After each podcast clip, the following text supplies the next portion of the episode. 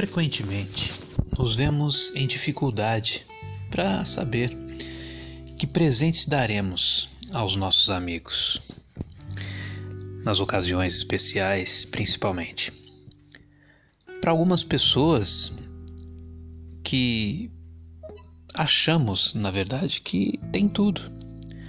Os presentes padronizados comuns são tanto desprezíveis. Nada nas lojas chama nossa atenção de modo especial. Então eu tenho uma sugestão. Pode não parecer caro nem original, mas acredite, funciona sempre. Trata-se de um desses presentes que tem imenso valor. Sem ostentar uma etiqueta de preço. É, não pode ser perdido, também jamais esquecido. Não há problemas com tamanhos, tampouco adapta-se a todas as formas, idades, personalidades. Este presente é ideal. Sabe qual é? Vamos lá. Este presente é você mesmo. Sim. Na sua busca pela excelência, não se esqueça do valor do altruísmo. É isso mesmo. Dê um pouco de você para os outros. Dê uma hora do seu tempo a alguém que precisa de você. Envie uma nota de encorajamento a alguém que está desanimado. Faça um ato de bondade a alguém obscuro e esquecido. E hoje eu resolvi trazer para vocês uma história que mexeu muito comigo. Conta-se a história de Ted Stuller. Ele era excelente concorrente ao título de esquecido. Não se interessava pela escola, Usava sempre velhas roupas, amarfanhadas, nunca penteava os seus cabelos. Era um desses meninos na escola que exibia uma face desconsolada, sem expressão. Um olhar enevoado, sem foco definido. Quando a professora, a senhorita Thompson, falava ao Ted, ele sempre respondia com monossílabos. Era um camaradinha muito distante, destituído de graça, sem qualquer motivação. Difícil, muito difícil de a gente gostar.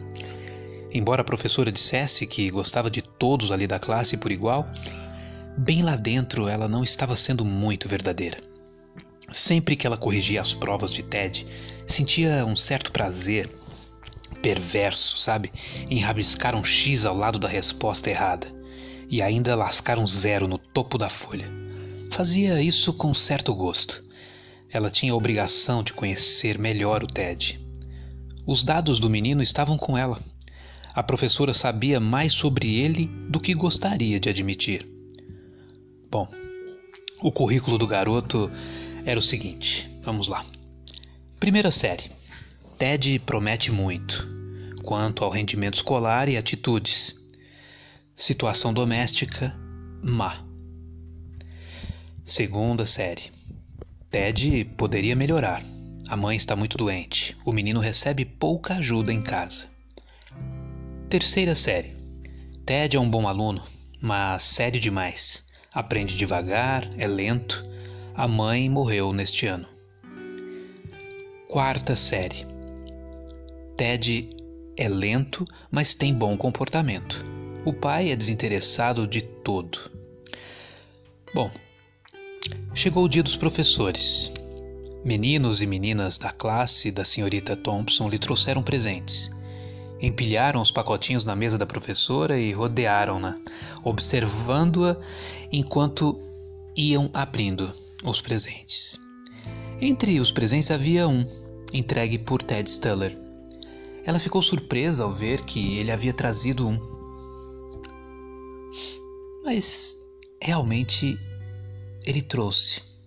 O presente dele estava enrolado num papel pardo de fita colante no qual ele escreveu algumas palavras bem simples.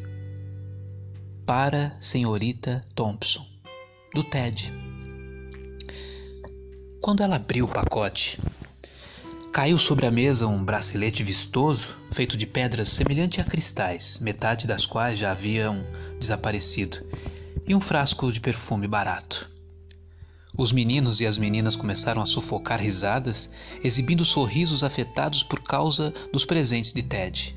Contudo, a senhorita Thompson pelo menos teve o bom senso suficiente para silenciá-los ao pôr no pulso imediatamente o bracelete e um pouco do perfume. Colocando o pulso à altura das narinas das crianças para que cheirassem, ela perguntou: Não é delicioso esse perfume?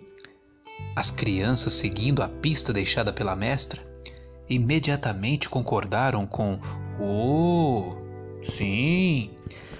Terminada a aula, após as crianças terem ido embora, Ted demorou-se e foi ficando. Muito lentamente ele se aproximou da professora e disse: Senhorita Thompson, a senhora tem o mesmo cheiro da minha mãe.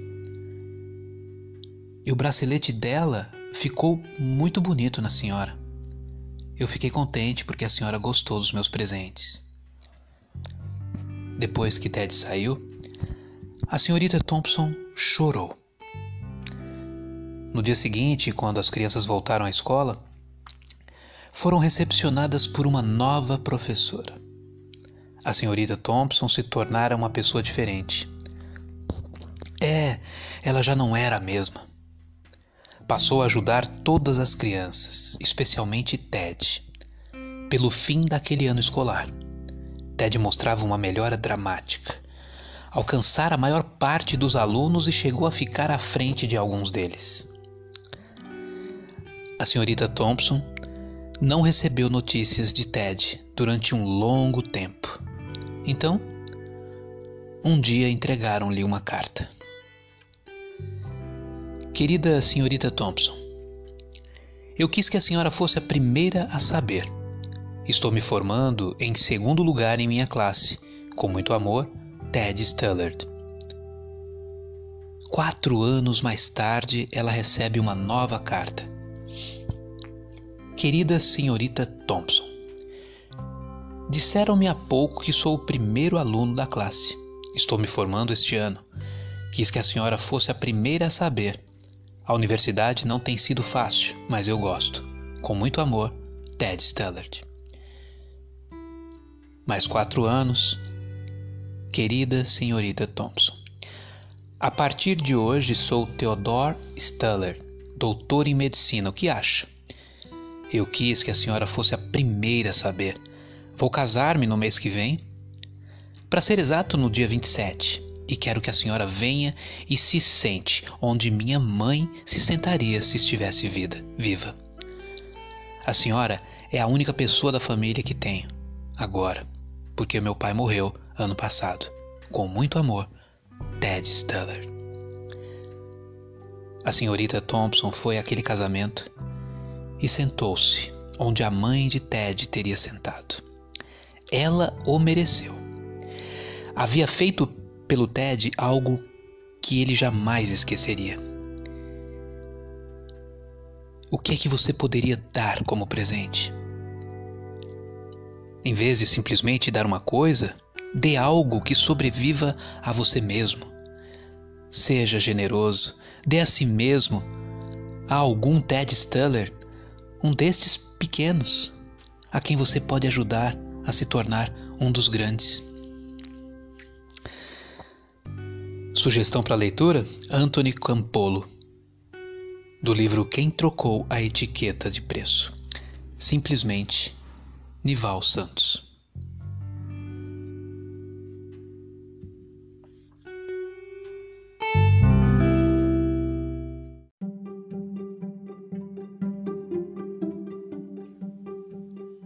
Júlio César confiava cegamente em Marco Júnior Brutus.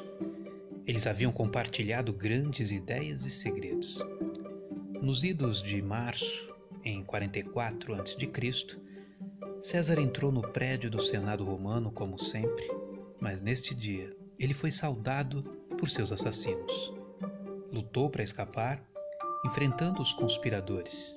Então ele o viu, aproximando-se de adaga em punho, pronto para golpeá-lo. Ferido pela traição, César abandonou a resistência puxou a toga sobre a cabeça e pronunciou a famosa, memorável interrogativa. Et tu, Brute? Ou até tu, Brutus? E sem mais protestar, foi ao encontro da morte.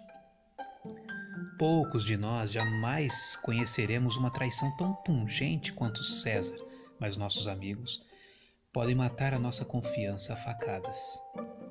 Confiança, transparência e vulnerabilidade são o material com o qual as verdadeiras amizades são construídas. Muitas vezes o nosso medo da traição pesa mais do que a disposição em arriscar-nos a confiar a outra pessoa os nossos pensamentos íntimos. Por isso, escolhemos permanecer invulneráveis. Como diz uma velha canção, e uma rocha nunca chora e uma ilha nunca sente dor. Nós, é claro, de fato choramos e sentimos dor. É por isso que precisamos de um amigo, acima de tudo, leal. Então hoje eu trouxe para vocês justamente uma história que aconteceu em 1864 em Edimburgo, Escócia, onde vivia um velho, um velho homem chamado Jock. Durante toda a vida tinha sido um fiel pastor de ovelha, enfrentando bravamente perigos e intempéries para defender o rebanho. Com quase 70 anos, ainda conservava o coração e a habilidade de um pastor, mas não a saúde necessária. Suas pernas já não podiam escalar as pedras para resgatar uma ovelha ou para espantar um predador. E embora a família, para quem trabalhava, gostasse muito dele, as finanças iam mal a pior e não podiam conservá-lo. Assim, mancando por fora e magoado por dentro, lá se foi ele de trem, deixando sua terra natal rumo a um novo lar na cidade. Jock fazia um pouco de tudo e ganhou muitos amigos naquela cidade de mercadores. Eles gostavam do velho Jock pelo seu sorriso simpático e por suas habilidades nos mais variados trabalhos. Mas, apesar de tantos amigos, sua família se constituía apenas dele e de um cachorrinho, Fox Terrier, que ele adotou com o nome de Bob. Jock e Bob eram inseparáveis e estavam sempre juntos na rotina de passar pelas lojas em busca de serviços. Todos os dias eles começavam pelo restaurante local, onde recebiam o que comer em troca de serviços de jockey. Depois continuavam de porta em porta até que finalmente à noite os dois voltavam para um porão que lhes serviam de morada. Dizem que muitas pessoas pressentem quando o tempo de morrer está próximo. É, foi assim com Jock. Já havia passado quase um ano desde que chegara à cidade. Agora era pleno verão e as colinas estavam em flor. Um dia, ao amanhecer, em vez de levantar, o velho Jock puxou sua cama até perto da janela do quarto e lá ficou, olhando as montanhas distante de sua amada Escócia. Bob, disse ele, afagando o pelo escuro e denso do cachorro, com a mão que agora só tinha a força do amor. É tempo de eu ir para casa. Eles não conseguirão me afastar da minha terra novamente. Sinto muito, camarada, mas você vai ter que se cuidar sozinho daqui para frente. Jock foi enterrado no dia seguinte, num lugar pouco comum para pobres. Por causa do lugar onde morreu e da necessidade de ser enterrado rapidamente, seus restos mortais foram colocados num dos cemitérios mais nobres de Edimburgo, o cemitério Greyfair, entre os grandes e mais nobres homens da Escócia. Foi enterrado um homem comum e simples, mas é que é aqui que a nossa história começa. Na manhã seguinte, o pequeno Bob apareceu no mesmo restaurante que ele e Jock visitavam cada manhã. A seguir, ele fez a ronda das lojas como ele e Jock haviam sempre feito. Isso aconteceu dia após dia. Mas à noite o cachorrinho desaparecia e somente reaparecia no restaurante no dia seguinte. Amigos do velho Jock se perguntavam onde o cachorro ia dormir, até que o mistério foi resolvido. Cada noite Bob não ia à procura de um lugar quente para dormir, nem mesmo a um abrigo para protegê-lo do frio e da chuva constante da Escócia. Ele ia até o cemitério e tomava posição ao lado do seu dono. O vigia do cemitério tocava o cachorro cada vez que o via. Afinal, existia uma ordem expressa proibindo cachorros de entrar em cemitérios. O homem tentou consertar a cerca e até pôs armadilhas para caçar o cão. Finalmente, com a ajuda do chefe de polícia, o pequeno Bob foi capturado e preso por não ter licença.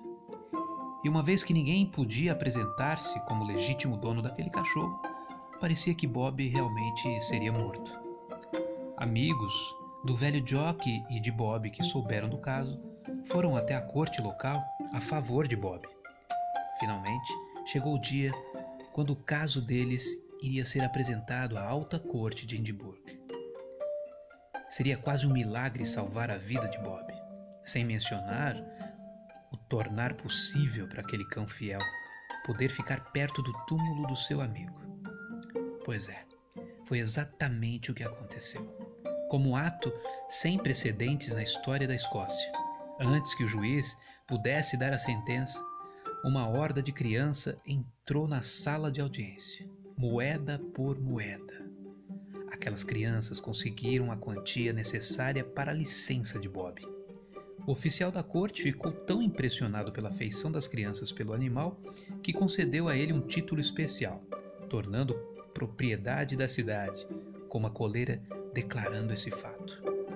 Bob pôde então correr livremente brincando com as crianças durante o dia, mas cada noite, durante 14 anos, até o dia em que morreu, em 1879. Aquele amigo leal manteve guarda silenciosa no cemitério, bem ao lado do seu dono. Se algum dia você for a Edinburgh, poderá ver a estátua de Bob naquele cemitério, que ainda está lá mais de 130 anos após a sua morte. Aquele cachorrinho de Edinburgh demonstrava uma característica que gostaríamos muito de encontrar em todos os seres humanos: lealdade. A lealdade que nos faz permanecer ao lado da cama de alguém doente, ouvir o problema dos outros horas e horas e horas sem fim, dar uma ajuda extra, até mesmo num sábado, num feriado, essa incrível espécie de amor suave é lealdade. Felizmente é encontrada em algumas pessoas, a quem dedico a mensagem de hoje. Sugestão para leitura: Leonardo Maltin.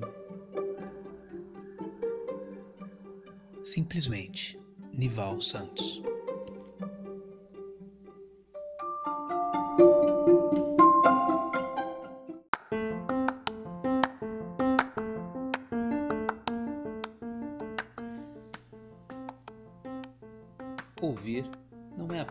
Escutar passivamente.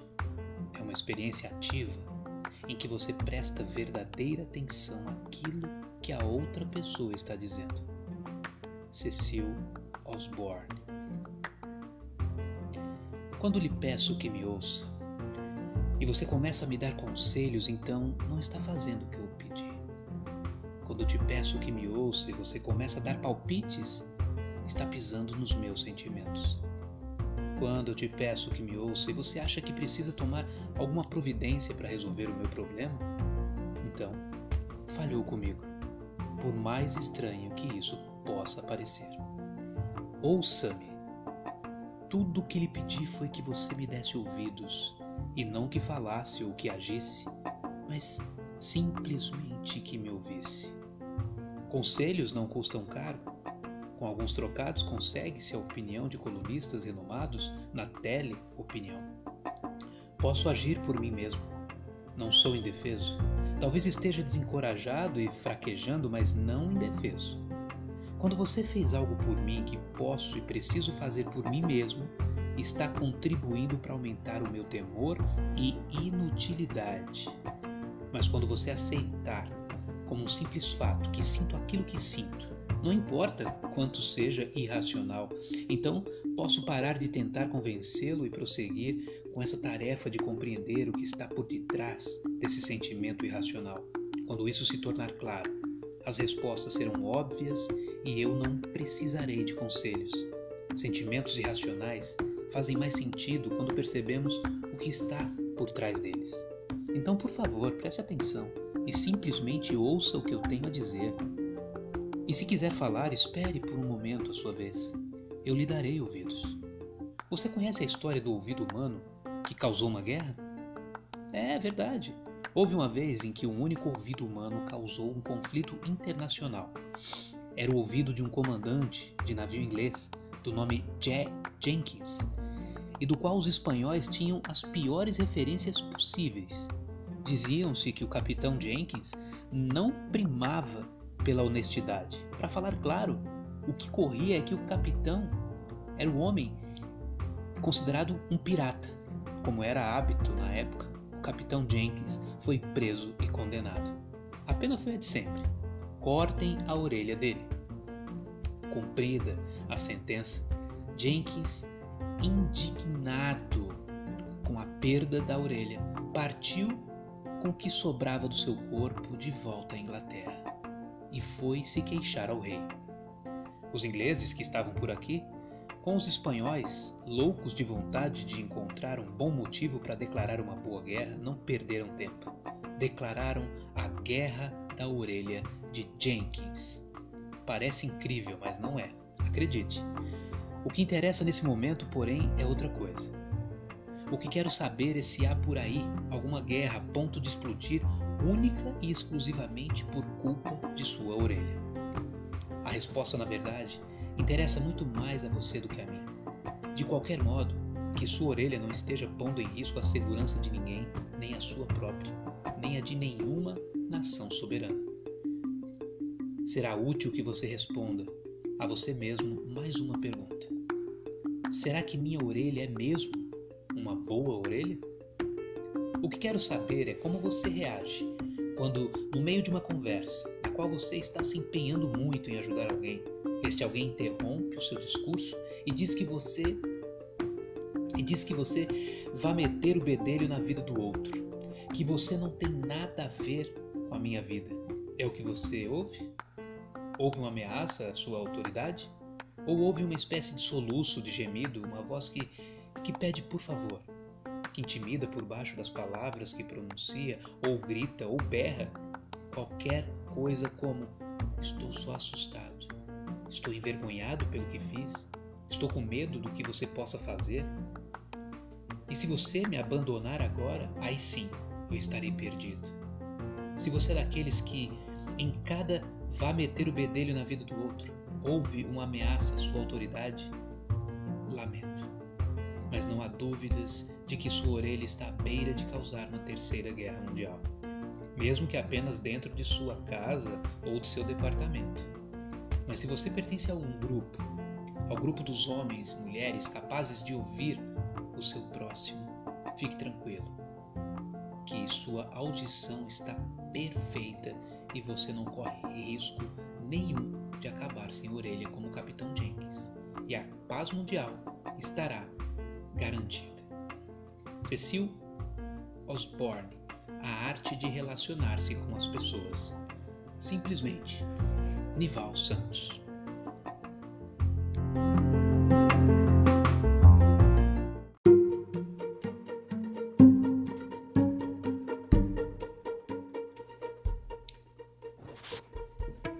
Muitas pessoas conhecem o Pequeno Príncipe, né? Um lindo livro escrito por Antoine de Saint-Exupéry. Um filme maravilhoso e lendário que funciona tanto como uma história infantil como uma fábula que leva os adultos à reflexão.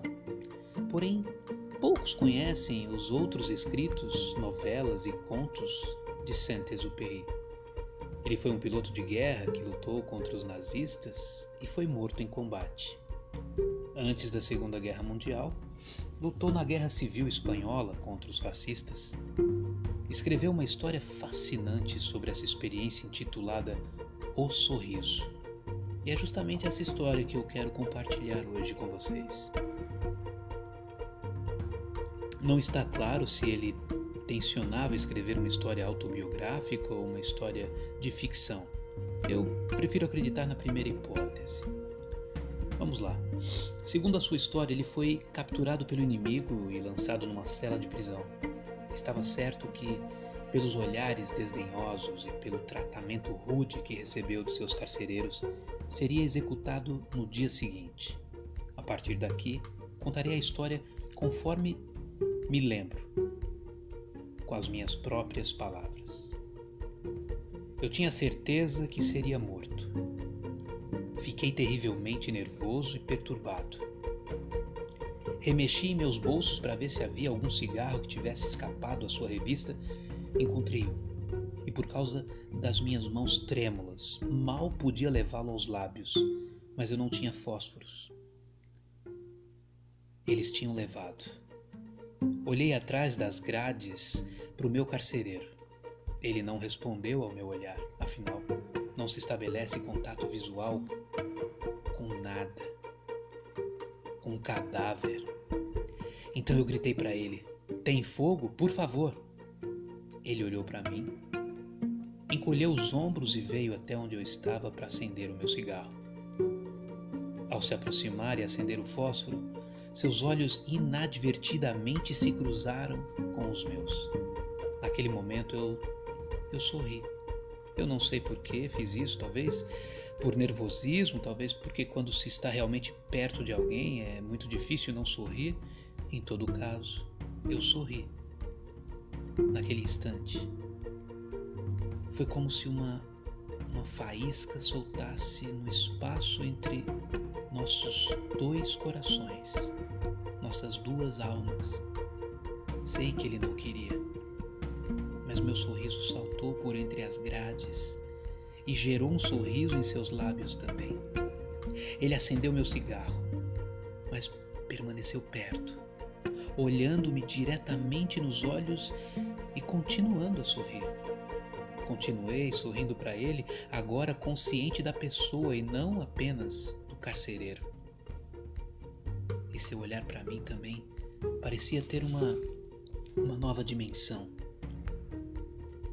Você tem filhos? Ele perguntou. Sim, aqui, aqui, tirei minha carteira e procurei, muito nervoso, as fotografias de minha família ele também puxou as fotos dos seus pequenos e começou a falar sobre seus planos para eles.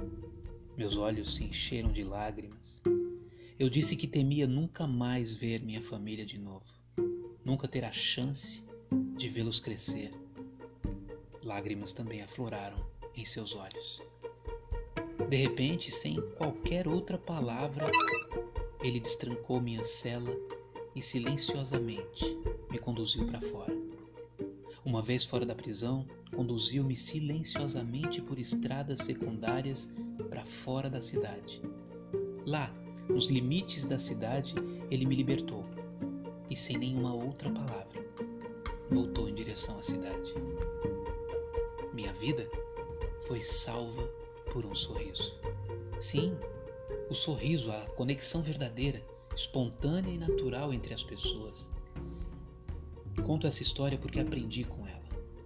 Realmente acredito que se nós nos reconhecêssemos como pessoas, desconsiderando nossos títulos, cargos, status, não teríamos inimigos.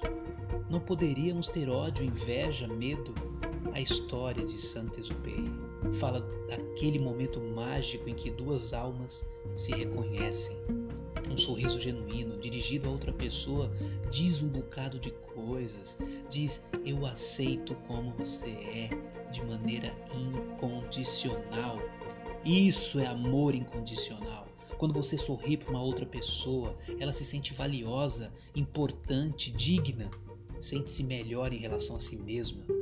E o que custa você? É um simples sorriso, uma expressão de autêntica cordialidade. Vamos! Sorriam. Simplesmente Nival Santos.